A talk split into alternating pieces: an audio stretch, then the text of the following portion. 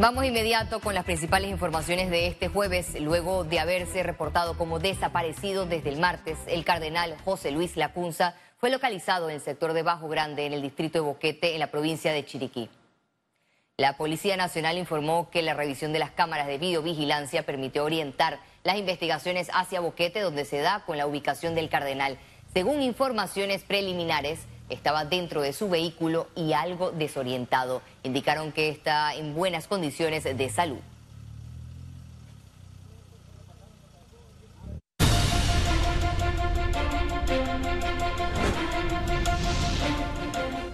El Tribunal Electoral realizó este jueves el sorteo de posiciones de los candidatos presidenciales que participarán en el primer debate presidencial programado para el próximo 21 de febrero en el Domo de la Universidad de Panamá.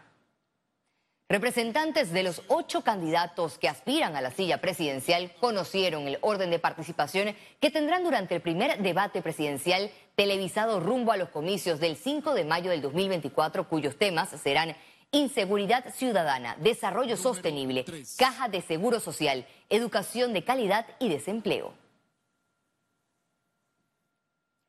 El candidato presidencial de la alianza entre los partidos Cambio Democrático y Panameñista promete ante el Pacto de Estado por la Justicia una constituyente, el fortalecimiento del órgano judicial y la Procuraduría de la Nación. Rux manifestó que una de las tareas pendientes será analizar el mecanismo de designación de los magistrados de la Corte Suprema de Justicia.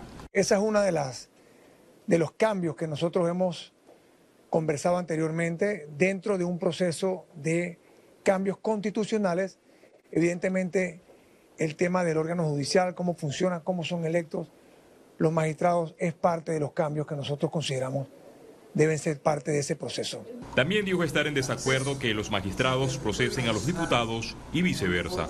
Por supuesto, el juzgamiento de la Asamblea y el judicial, y el judicial y la Asamblea que hoy en día se cruzan las obligaciones. Los candidatos José Gabriel Carrizo del PRD y Martín Torrijos del Partido Popular también esta semana revelaron su plan de llegar al poder. Estamos preocupadísimos. Yo, soy uno de los que está eh, preocupado porque el crimen organizado ha penetrado todas las instancias del país, eh, no solo en materia política, económica, sino también se refleja en el control que tienen las pandillas en el territorio. Una de las propuestas que nosotros hemos hecho ha sido encontrar la vía menos traumática para modificar la Constitución Nacional de la República. Eh, esta forma sería en dos asambleas de diferentes quinquenios. El Pacto de Estado por la Justicia espera contar con la participación de todos los aspirantes a la presidencia. Félix Antonio Chávez, Econius.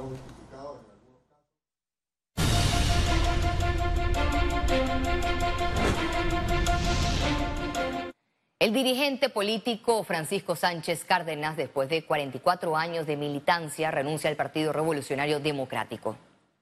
Hoy día se ha convertido, con esta dirigencia, se ha convertido en una, en una estructura prácticamente eh, dispuesta a corromper el país. Yo creo que eh, ya yo no puedo ser eh, cómplice ni participar con estas personas que le han hecho tanto daño al país, al partido. El partido ya no es el partido, aquel partido de 300 mil miembros del partido que entramos al partido por, principio. Ahora mismo hay una gran parte de esa membresía que es clientelista y es lo que están aprovechando los diputados que hoy dirigen al partido, eh, jugando con la dignidad de las personas. El presidente de la República, Laurentino Cortizo, sancionó la ley de medicamentos que permite la disponibilidad y abastecimiento de medicinas en las instituciones de salud pública. Cortizo estuvo acompañado de la mesa técnica que llevó a cabo el proyecto. El mandatario destacó que con esta legislación se cuenta con un sistema de adquisición de medicamentos de primer mundo. La nueva ley contempla la inclusión de una guía de farmacovigilancia, lo que convierte a Panamá en un país pionero que beneficia.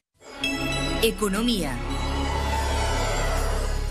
Los prácticos del Canal de Panamá urgen al Ejecutivo responder a la solicitud de ampliar la delimitación de la cuenca hidrográfica.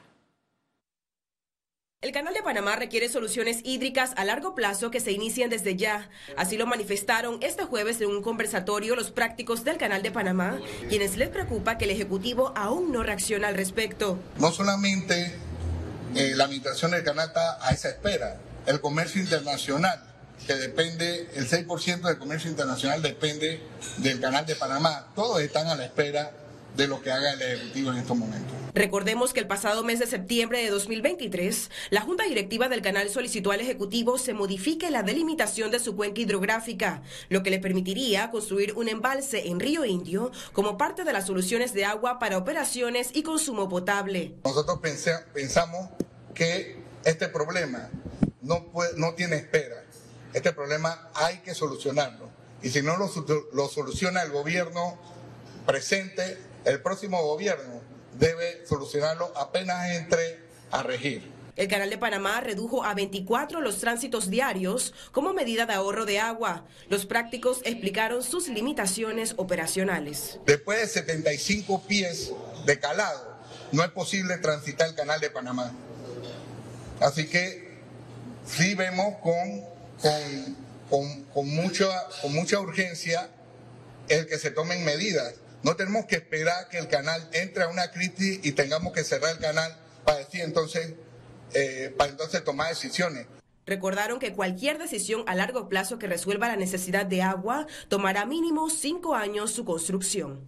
Ciara Morris, Econews. América Latina y el Caribe necesita alianzas para reducir las brechas en educación, pobreza, salud, equidad y la acción climática. Fueron algunas de las conclusiones de destacado grupo de expertos internacionales reunidos en la conferencia CAF. La conferencia CAF contó con ponencias de Sergio Díaz Granados, presidente ejecutivo de CAF, Esther Dulflo, Premio Nobel de Economía en el 2019, la directora gerente del Fondo Monetario Internacional, entre otros. El líder de esta iniciativa destacó que América Latina y el Caribe tienen que levantar la voz para no caer en la irrelevancia.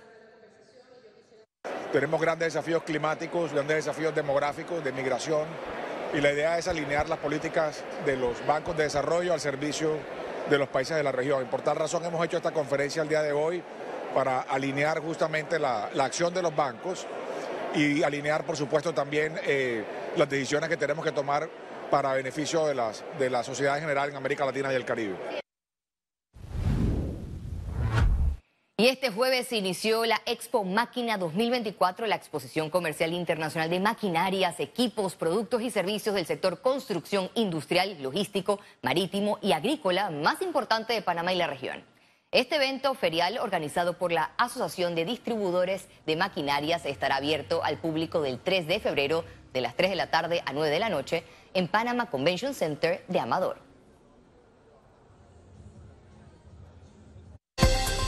Conexión Financiera. Bienvenidos a Conexión Financiera, les habla Carlos Arauz.